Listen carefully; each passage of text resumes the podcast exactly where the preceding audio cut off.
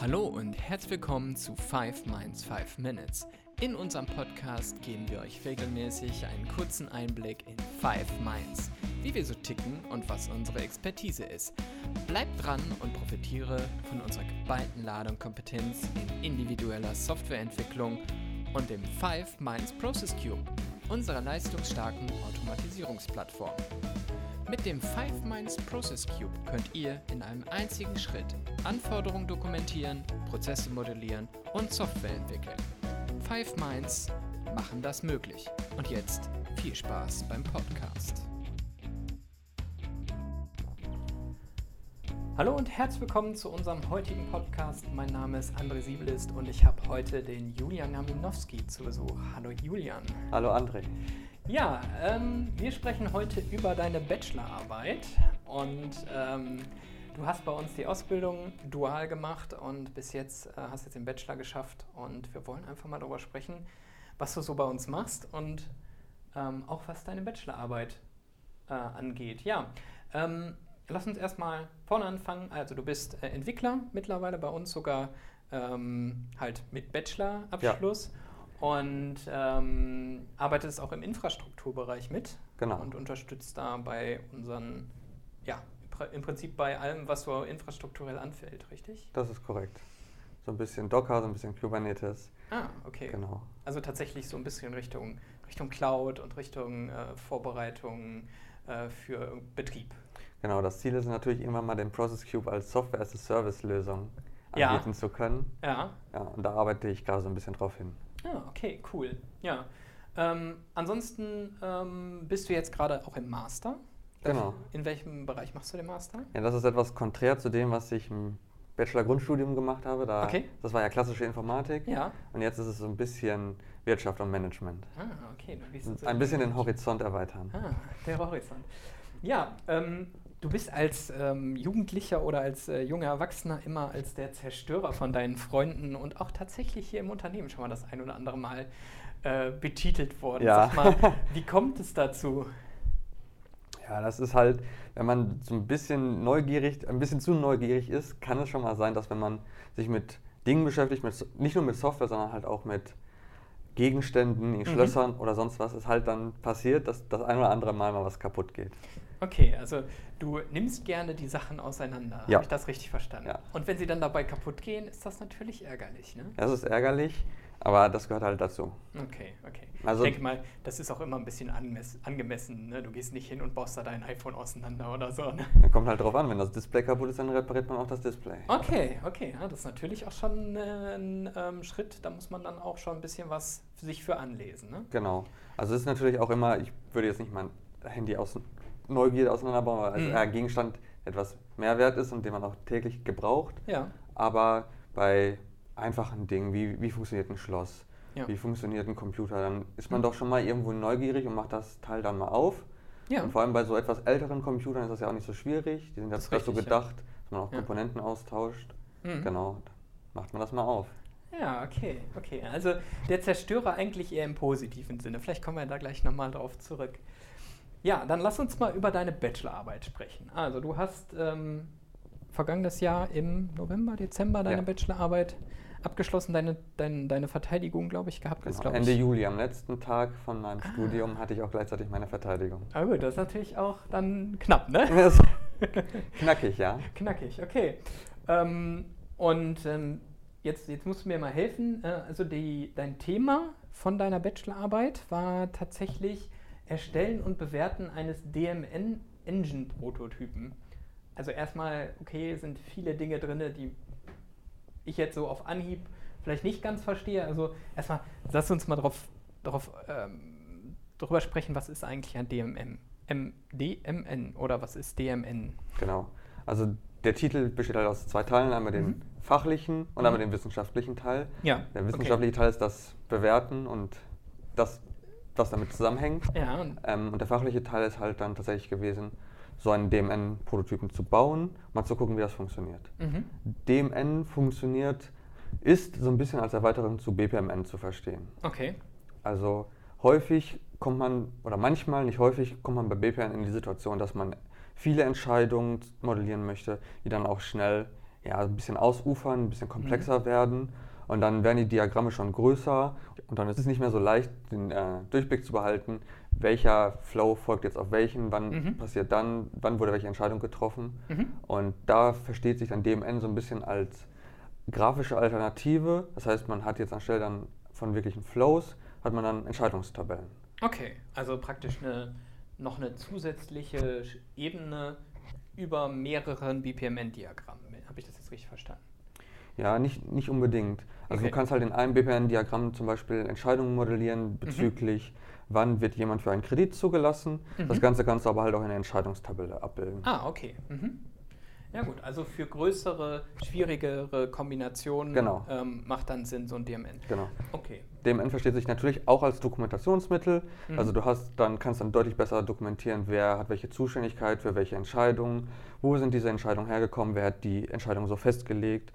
Da gibt es verschiedenste Modellierungsmöglichkeiten, dann mhm. Annotationen daran zu machen mit das liegt in diesem Gesetzestext, dass es aus diesem Betriebsrat, dieser Betriebsrat hat in dieser Sitzung das festgelegt und so. Okay. Also da gibt es vielfältige Möglichkeiten. Ah, okay.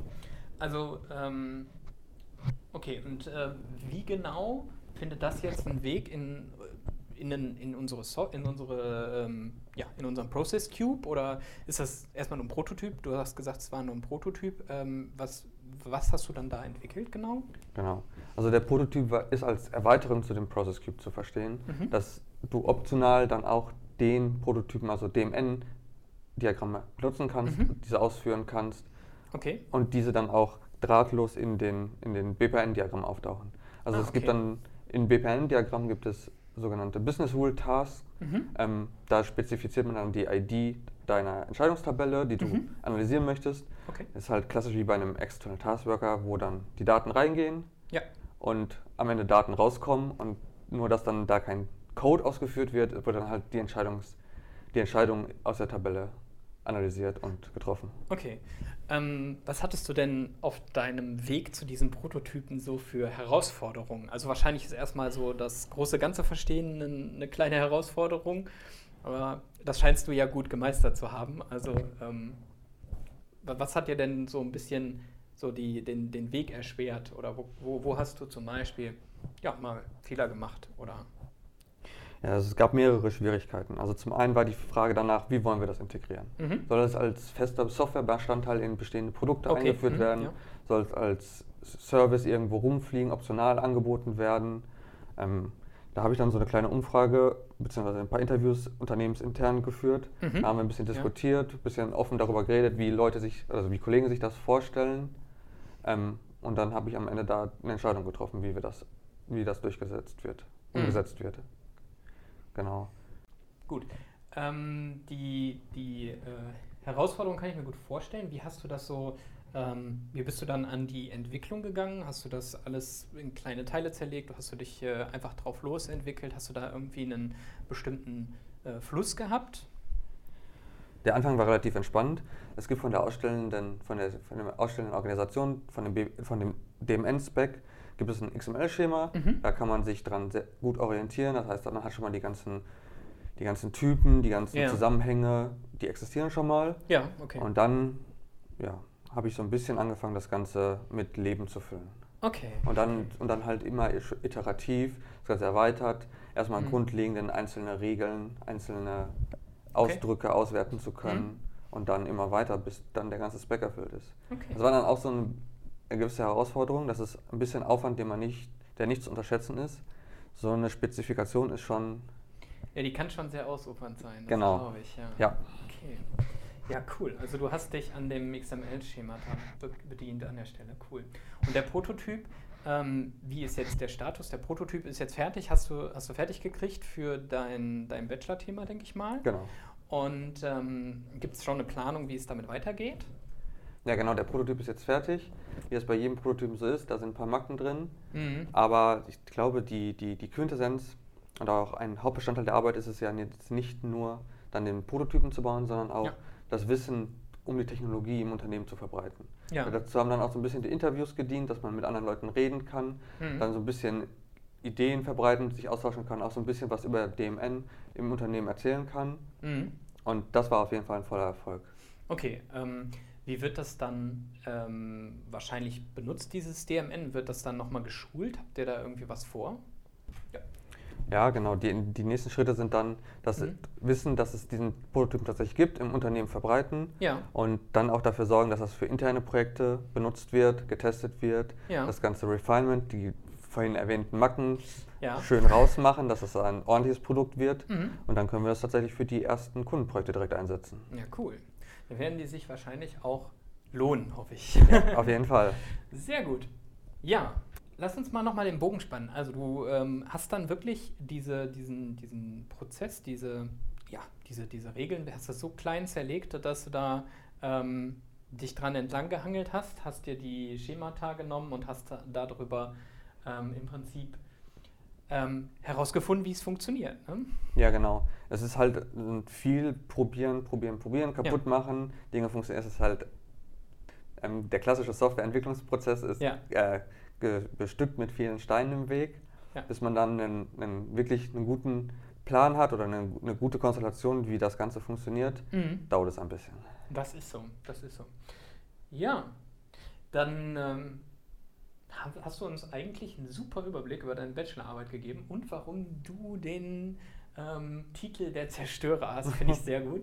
Und ähm, ja, ich ähm, danke dir und äh, ich würde sagen, wir hören uns wieder, wenn es wieder heißt Five Minds, Five Minutes. Danke für die Einladung, André. Gerne.